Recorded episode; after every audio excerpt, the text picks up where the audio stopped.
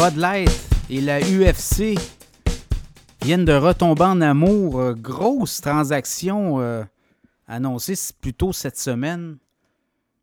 Transaction quand même euh, d'affaires entre la marque Bud Light qui appartient à brasseur Anheuser-Busch InBev et la UFC, sport de combat, notamment dans l'octogone.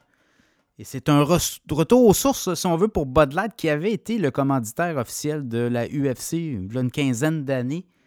Et depuis, on avait délaissé le marché de la UFC. Mais évidemment, il y a un gros scandale plus tôt cette année concernant Bud Light aux États-Unis. On avait euh, financé euh, des campagnes, notamment avec des euh, transgenres, et ça a mal passé du côté de la clientèle de base de Bud Light.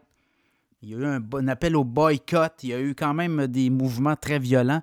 Et Bud Light a perdu son titre de numéro 1, de bière numéro 1 aux États-Unis, hein, déclassé par Modelo.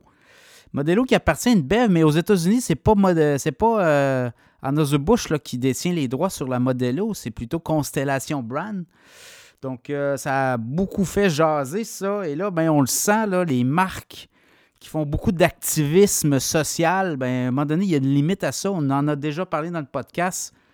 Et là, ben, je pense qu'on a constaté chez Anheuser-Busch que les, euh, les clients euh, sont très, très pointilleux. Hein?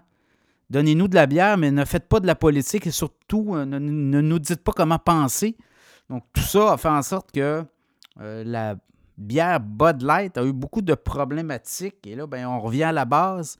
La Bud Light associe beaucoup à la NFL, au hockey, la Ligue nationale de hockey, notamment des événements de sport, notamment sport assez de contact. Et là, on revient à la UFC. Contrat euh, très lucratif. Là, on dit que c'est le plus lucratif contrat jamais signé par la UFC avec un commanditaire. On parle quand même d'un deal qui pourrait tourner autour de 200 millions de dollars pour plusieurs années. Ça va débuter le 1er janvier prochain.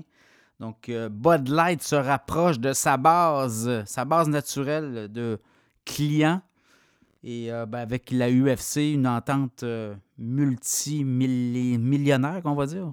Plusieurs centaines de millions de dollars.